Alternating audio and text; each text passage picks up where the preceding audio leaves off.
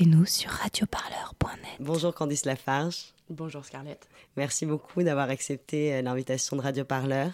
Merci à vous. Vous êtes euh, une des porte-paroles du collectif Interurgence et vous êtes aide-soignante euh, à l'hôpital Saint-Antoine Exactement. à Paris. Aux urgences depuis six ans à Saint-Antoine. Et donc aujourd'hui, j'ai envie de revenir avec vous sur euh, ce qui fait finalement le, le, la force de ce mouvement, le fait qu'il soit aussi inédit par son ampleur. Et donc comme première question, je vais peut-être commencer par vous demander qu'est-ce qui a fait que le mouvement a pris? Alors, le collectif est né euh, quelques mois après le début de, ce mouvement de grève. Il a commencé le 18 mars à Saint-Antoine, suite à une vague d'agressions violentes qui se sont passées entre le 13 janvier et le euh, 11 mars à peu près.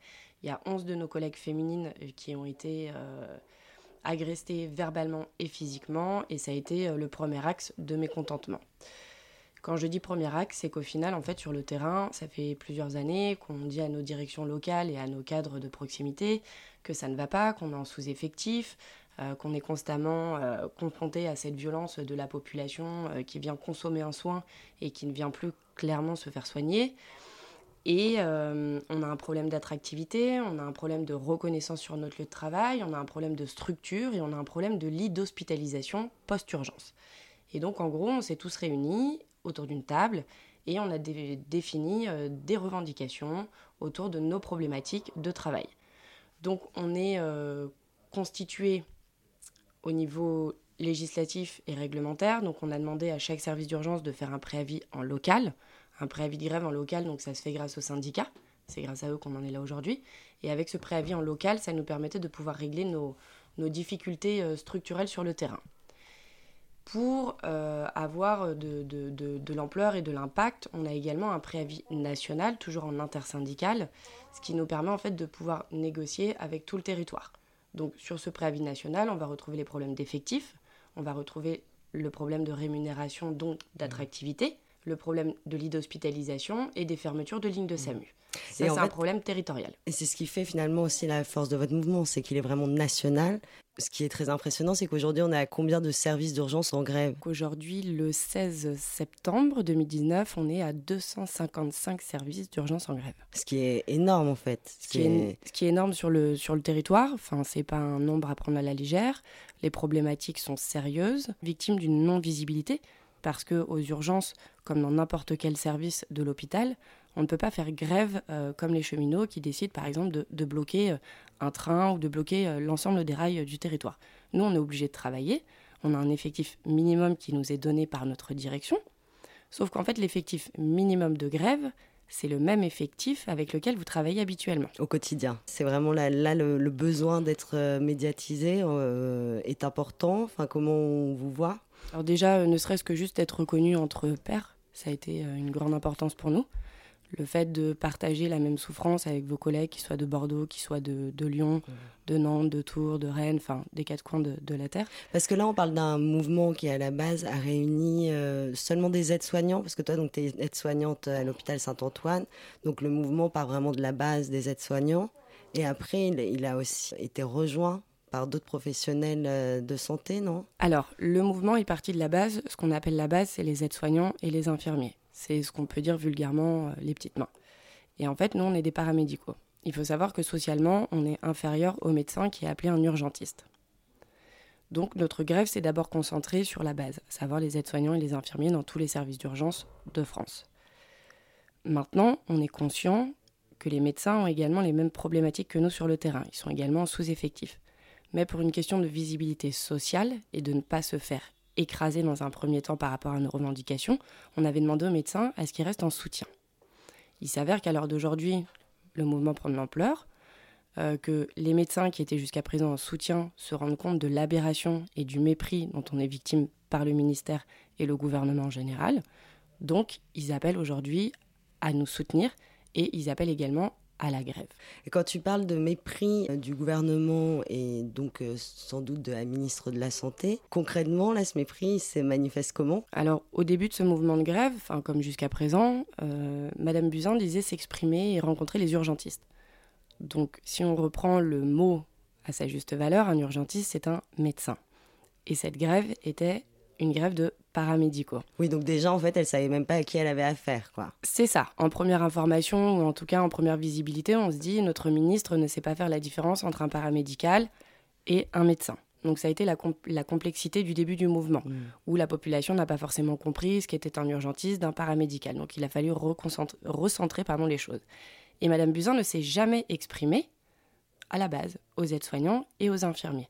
Donc quand on l'entend euh, passer à la télé et qu'elle dit je re-rencontrerai le collectif Interurgence, c'est faux. Elle nous a reçus au même titre que des médecins, donc à savoir 40 personnes autour de la même table, pour présenter sa mission de Ma Santé 22 qui est donc euh, le projet dans lequel maintenant elle a, elle a inclus d'ailleurs cette enveloppe soi-disant de 60, euh, c'est combien? 750 millions d'euros. 750 millions d'euros qui en fait étaient déjà existants a priori. Exactement. Ce ne sont pas des, sont pas des sous rajoutés. Exactement, c'est pas des sous rajoutés, donc c'est encore une fois une somme qui sort de on ne sait pas où. Est-ce qu'on a déshabillé Pierre pour habiller Paul? On ne sait toujours pas, mais quoi qu'il en soit, ça changera strictement rien. C'est une enveloppe en fait, donc dans cette enveloppe il y a 750 millions d'euros, donc pour tout le territoire pour couvrir une mission, Ma Santé 2022. La seule chose qu'elle s'est avancée, parce qu'elle ne sait pas désamorcer euh, une crise aux urgences. Et là, on se rend compte qu'en fait, elle met beaucoup de paquets sur tout ce qui est amont, donc structure euh, parallèle euh, avant d'aller aux urgences, qui pourrait être un, moyen palliatif. elle nous parle des médecins en ville, qui sont déjà sursaturés et qui prennent plus de nouveaux patients. Et elle nous parle de vouloir faire un nouveau fonctionnement, donc c'est le 15 amélioré. Donc au 15, ils sont déjà en sous-effectif de médecins et d'ARM. Un ARM, c'est un assistant de régulation médicale. C'est la première personne que vous avez au téléphone. Donc c'est encore une fois bien beau de présenter Ma Santé 2022. Mmh. Donc c'est en 2022, aujourd'hui on est en 2019. De un, elle ne répond pas à la crise. Et de deux, qui est-ce qu'elle va mettre dans ces nouveaux postes? Vu qu'on souffre déjà d'un problème d'attractivité, que ce soit chez les paramédicaux, donc infirmiers, aides-soignants, ARM, brancardiers, et un problème d'urgentiste chez les médecins. Donc ça, c'est un flou, euh, c'est un flou artistique pour nous qui sommes sur le terrain. Elle ne répond pas au problème de la crise actuelle, qui n'est ni plus ni moins le reflet de, l'hôpital français. Donc sur les urgences, on est toujours avec les mêmes revendications, on demande toujours des effectifs en plus, on demande une revalorisation de nos salaires, on demande à avoir des lits d'hospitalisation post-urgence et qu'il n'y ait plus de fermeture de ligne de SAMU. À ça, elle ne répond pas. Et par la suite, elle nous dit Je verrai si j'ouvrirai des lits. Mais c'est pareil, pour ouvrir des lits, il faut des soignants. Et vu qu'on est en pénurie de soignants sur le territoire, encore une fois, même s'il y a des lits qui vont être ouverts, qui va soigner nos Français?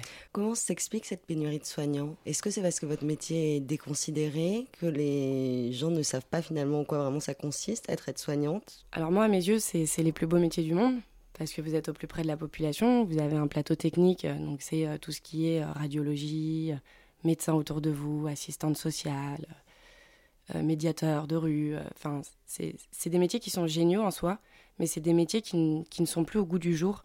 De un, on n'a pas fait évoluer nos compétences avec les années. De deux, on a été victime d'un gel de salaire depuis plus de dix ans sur toute la fonction publique et territoriale. Et de trois, on va pas se mentir, ça fait plus rêver de venir travailler dans un service d'urgence ou dans un hôpital mmh. quand on n'arrive pas à soigner correctement un patient et qu'on a l'impression de ne pas remplir sa mission de soignant tous les jours.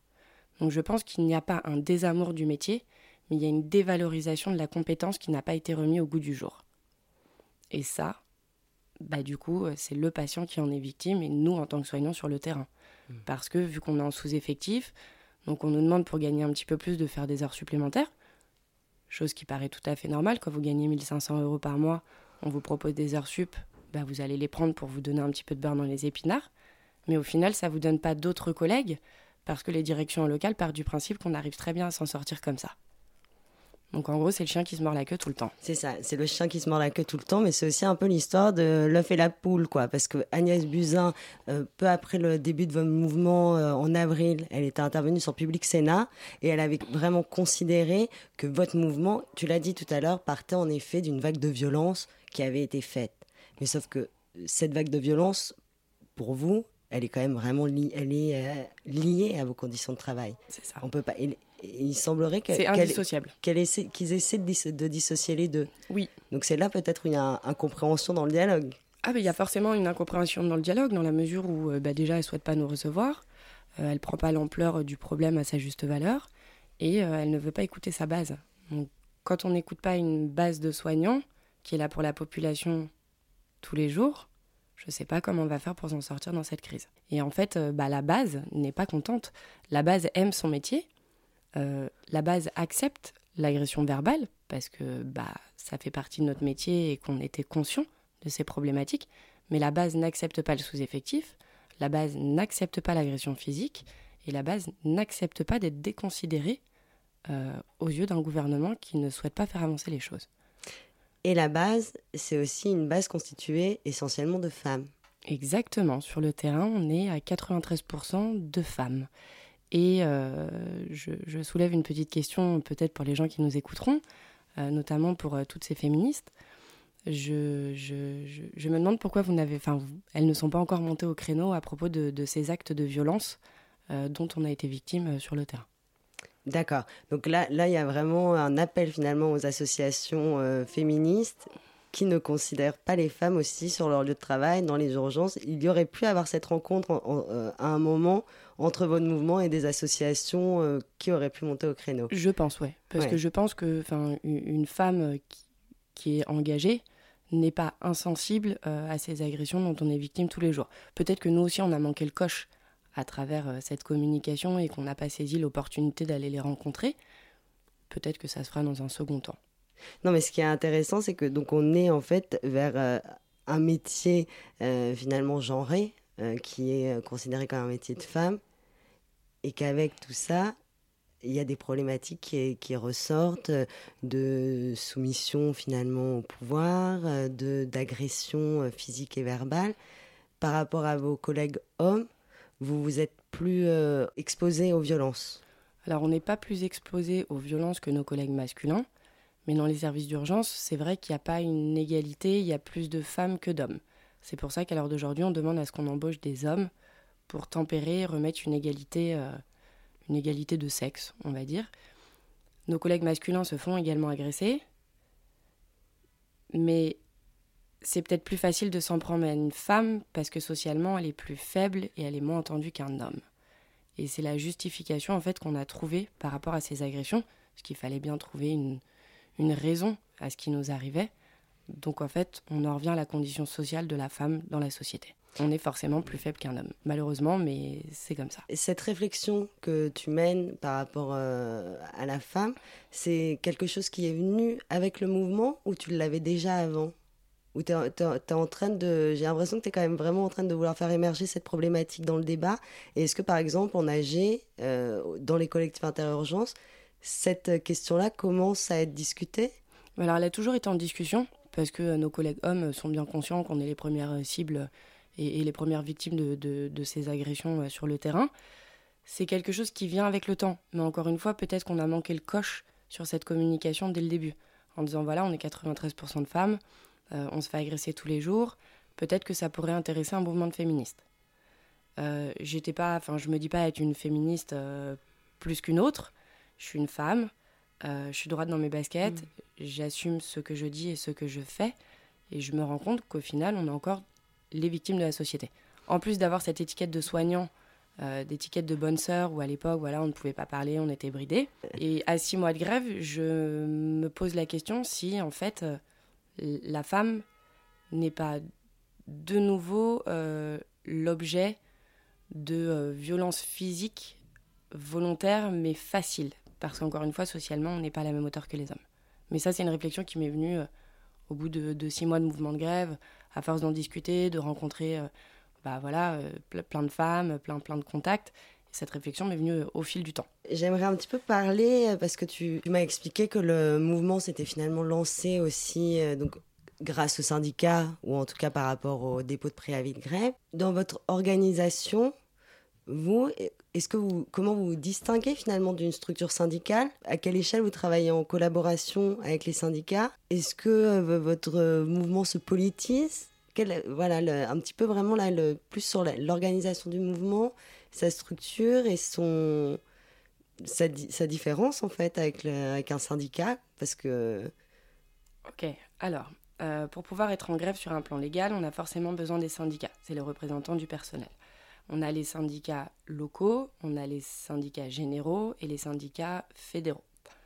Les syndicats en locaux c'est des gens comme vous et moi qui ont fait partie du terrain, donc du coup qui sont très solidaires et très aidants au niveau du personnel. En ce qui concerne les secrétaires, c'est pareil. C'est des gens qui, qui vous aident, c'est des gens qui vous donnent des outils. Et après, on rentre dans des enjeux malheureusement politiques. Et là, on discute avec des fédérations. Et la fédération, c'est des gens qui luttent depuis des années, euh, qui ont une forme de lutte syndicale. Sauf qu'aujourd'hui, on est en 2019. Et qu'en 2019, ce sont des nouvelles formes de lutte. Euh, ce sont les employés qui ont besoin de pousser leur voix, et c'est compliqué en fait quand vous avez un syndicaliste qui est en poste depuis 20 ans, qui a eu l'habitude de travailler comme ça, comme si c'était structuré. Ils avaient le lead en fait, c'était eux qui communiquaient avec euh, le ministère. Et là, dans ce mouvement de, de grève des urgences, on arrive à être encore une fois fort. Ça prouve encore une fois qu'on est autodidacte et dans nos professions et dans notre vie de tous les jours. Et du coup, dans cette nouvelle forme de lutte, les syndicats sont un outil technique et de communication. Et nous, on se charge de fédérer et de créer notre propre communication à travers notre mouvement. Donc en fait, on est constamment au téléphone, notamment avec Sud Santé, un petit peu moins avec la CGT et FO, parce que euh, au niveau de la fédération, on n'est pas sur les mêmes enjeux politiques et qui ne sont pas pour les nouvelles formes de lutte. Donc c'est encore une nouvelle fois, on jongle en permanence, entre le politiquement correct, ce qu'on souhaite nous avancer, on ne veut pas se faire écraser, on veut respecter leur métier, mais c'est compliqué de faire comprendre à un syndicaliste qui a plus de 40 ans d'expérience que les nouvelles formes de lutte peuvent également être plus importantes qu'un syndicat. Mais quelle nouvelle forme de lutte? Et eh ben, La nouvelle forme de lutte, c'est euh, c'est bah, là pour l'occasion un aide-soignant et un infirmier qui se sont trop tus sur le terrain pendant des années, ou à qui euh, on a dit ne t'inquiète pas, tout va bien se passer, on va s'en occuper, et on a laissé traîner les choses. Et donc à force de s'être fait brider pendant tant d'années et de ne pas avoir euh, réussi à vouloir euh, ne pas avoir réussi à améliorer les conditions de travail, et ben en fait aujourd'hui on n'a pas envie de se faire piquer la Donc c'est une, une, parole plus démocratique en fait qui est en train de naître quelque part. Avec maintenant on aime bien utiliser ces termes de verticalité, horizontalité. Là vous êtes vraiment la base. Mm. Vous vous servez de ce qu'on peut vous donner comme outil mais vous, vous portez votre parole vous-même, quoi. C'est ça. Et c'est ça qui, qui, est, qui est fédérateur, parce qu'on sent vraiment que c'est un mouvement qui est fédérateur. Il y a des ralliements pratiquement tous les jours, en fait. Mmh. Tous les jours, on a un, deux, trois, quatre, cinq services d'urgence euh, qui, qui, rentrent dans le mouvement. Alors après, ça dépend. Il y a des semaines où ils sont un peu plus nombreux, d'autres semaines un peu moins. Quand on entend Madame Buzyn qui dit que c'est un problème structurel, euh, c'est pas un problème de revalorisation salariale, c'est pas un problème d'effectif. Mais en fait, si. En fait, Madame la ministre, vous vous plantez complètement. C'est un problème d'effectif, c'est un problème de structure, euh, c'est un problème de revalorisation, c'est un problème de lit d'hospitalisation. Et peu importe où on est dans la France, que ce soit un petit service d'urgence ou un gros CHU, on rencontre tous les mêmes problèmes. Et euh, on a tous été bridés par nos directions euh, en local pour nous taire. En fait, pendant des années, on n'a pas écouté la voix des soignants. On a fait en sorte de nous laisser un petit peu enfouis. Et aujourd'hui, aujourd'hui, bah, Aujourd'hui, ça explose. Ça émerge. C'est, ça émerge. C'est la conséquence de vous, ne nous avez pas écoutés. Et ben aujourd'hui, on va, on va montrer à la population pourquoi ça va pas, pourquoi ils attendent aussi longtemps, euh, pourquoi c'est si compliqué de se faire soigner en France et comment les budgets sont redistribués. À savoir pas. Vous vous sentez compris par la population? Pas au début du mouvement. Au début du mouvement de grève, moi j'ai entendu des patients euh, me dire euh, Salope, tu fais grève, pourquoi tu fais grève, j'ai mal? Bah justement, la salope, elle fait grève parce que, euh, bah en fait, vous attendez bien trop longtemps et vous avez mal. Bref. Donc au tout début du mouvement, il y a eu un, peut-être un, une non-prise de conscience de la population. Et là, on en est à six mois. Et à six mois de mouvement de grève, bah, l'usager comprend le mouvement, nous soutient, euh, est fier de ses soignants et a également envie que le système de santé français change pour ne plus attendre aussi longtemps sur des bancards vos conditions de travail euh, font que, que, ça crée un vrai mal-être en fait, mais au quotidien, euh, ça se traduit comment? Psychologiquement euh, Votre vie quotidienne en souffre? Alors, c'est une vie où on se réveille très tôt le matin ou très tard le soir en fonction des horaires qu'on a. on dort pas beaucoup parce qu'en fait, quand on rentre chez nous le soir ou le matin ou le midi, on repense à toutes ces prises en charge de patients, soit qu'on a loupé parce qu'on n'a pas eu assez de temps. Je ne parle pas sur un plan euh, technique et de soins. On est vraiment là sur de la communication. On n'a jamais le temps de communiquer avec notre patient. Donc ça, c'est le, le, gros bémol, alors que c'est euh, notre plus gros travail à, devoir fournir. Euh, le fait d'être pressé comme un citron tout le temps par vos managers, donc les managers, c'est ni plus ni moins des infirmiers qui, sont, qui vont à l'école pendant un an et demi, je crois, ou un an et demi ou deux ans, et qui deviennent cadres de service. Euh, pour la plupart, moi je dirais que c'est un poste de frustré en fait. Vu qu'ils n'ont pas la possibilité de devenir directeur, ils deviennent euh, cadres. Et en fait, en étant cadre, ils vous font subir des pressions en local. Parce que eux euh, répondent à une politique de rentabilité du. Exactement. En fait, eux, ils sont pressurisés par leur, par leur hiérarchie. Et donc, le seul moyen de mettre de la pression, eh ben, c'est sur nous. Donc, en fait, en gros, sur le terrain, on n'est jamais valorisé. Moi, je prends dans mon service à Saint-Antoine on n'est jamais valorisé. On nous montre que ce qui ne va pas. Mais ce qui va bien, c'est jamais mis euh, en avant. Euh, on ne peut pas poser de vacances parce qu'on est en sous-effectif. On nous demande de faire des heures supplémentaires en nous disant Ah bah là, euh, il manque quelqu'un, et puis bah tu sais, ton collègue il va pas pouvoir partir en vacances, donc ce serait bien que tu le remplaces. Bon, effectivement, on gagne de l'argent, donc bah, qu'est-ce qu'on fait pour que le collègue parte en vacances? Eh ben on le remplace. Donc c'est pas non plus favoriser le problème d'effectif qu'on soulève aujourd'hui. on se fait insulter en permanence. Euh, on n'a pas le temps de faire pipi, on n'a pas le temps de manger. L'assistance publique des hôpitaux de Paris, puisque moi c'est de là où je viens, euh, nous fournit un repas euh, qui est infâme. Donc pour 10 heures de travail, 8 heures de travail, on vous donne une pomme, un bout de pain et un fromage. Et encore, ça c'est sur les meilleurs repas. On est tout le temps pressurisé. On, est, on, doit, on doit remplir des objectifs pour le service au détriment du patient. Et c'est hyper violent pour un soignant en fait. Parce que vous n'avez pas le temps de tenir la main à votre petite grand-mère.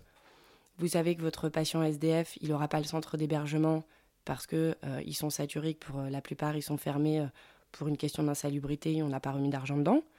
quand c'est les femmes isolées avec enfants et qu'il n'y a pas assez de place dans les centres d'hébergement, on les laisse repartir le lendemain matin. Quand c'est la grand-mère et qu'il n'y a plus de place dans la fonction publique pour pouvoir l'hospitaliser, eh ben, on l'envoie en clinique. Mais mamie, elle est aussi dans la précarité, donc elle va pas avoir les moyens de payer.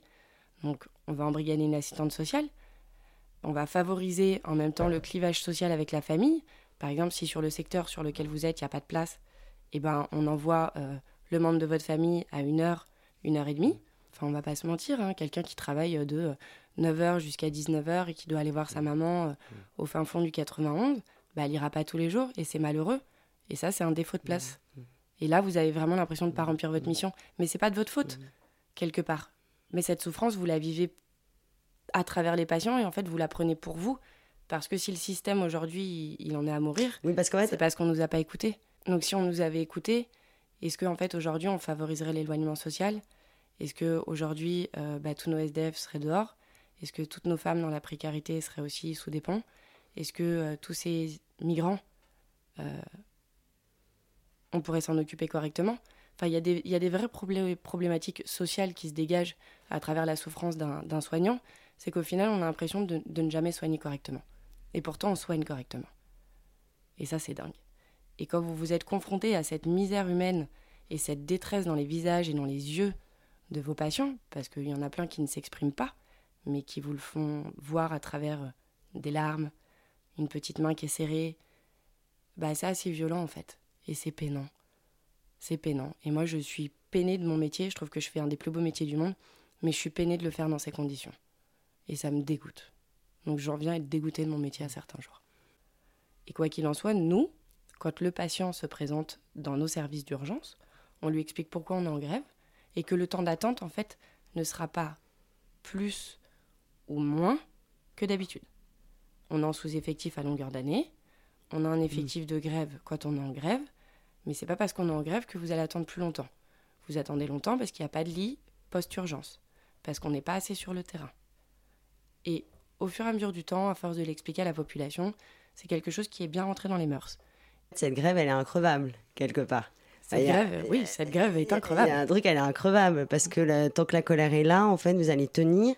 Et comme vous continuez quand même à exercer vos métiers, qu'est-ce que va faire Madame la Ministre? Il va falloir... Euh, Il va falloir que Madame la Ministre euh, prenne enfin le, le, problème. Enfin, quand, quand, je dis prenne enfin à, à, six mois d'un mouvement avec une ampleur de 255 services sur le territoire en grève, je comprends déjà pas qu'elle se soit pas positionnée et qu'elle ait réglé, euh, qu'elle ait réglé la problématique. Euh, est-ce que c'est le bon interlocuteur? On en vient à se poser la question. Euh, est-ce qu'elle maîtrise vraiment ce mouvement de colère? On a écrit un courrier à Édouard Philippe, voilà, Premier ministre. il n'a pas le temps dans son planning surchargé de pouvoir nous recevoir.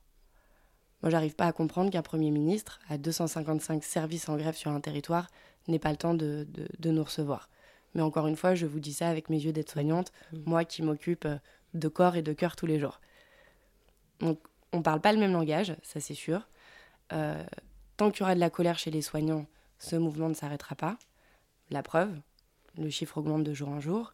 Et tant qu'on sera toujours victime de ce mépris de la part de notre ministère, et du gouvernement dans toute sa splendeur, ce mouvement n'est pas prêt d'être arrêté, effectivement.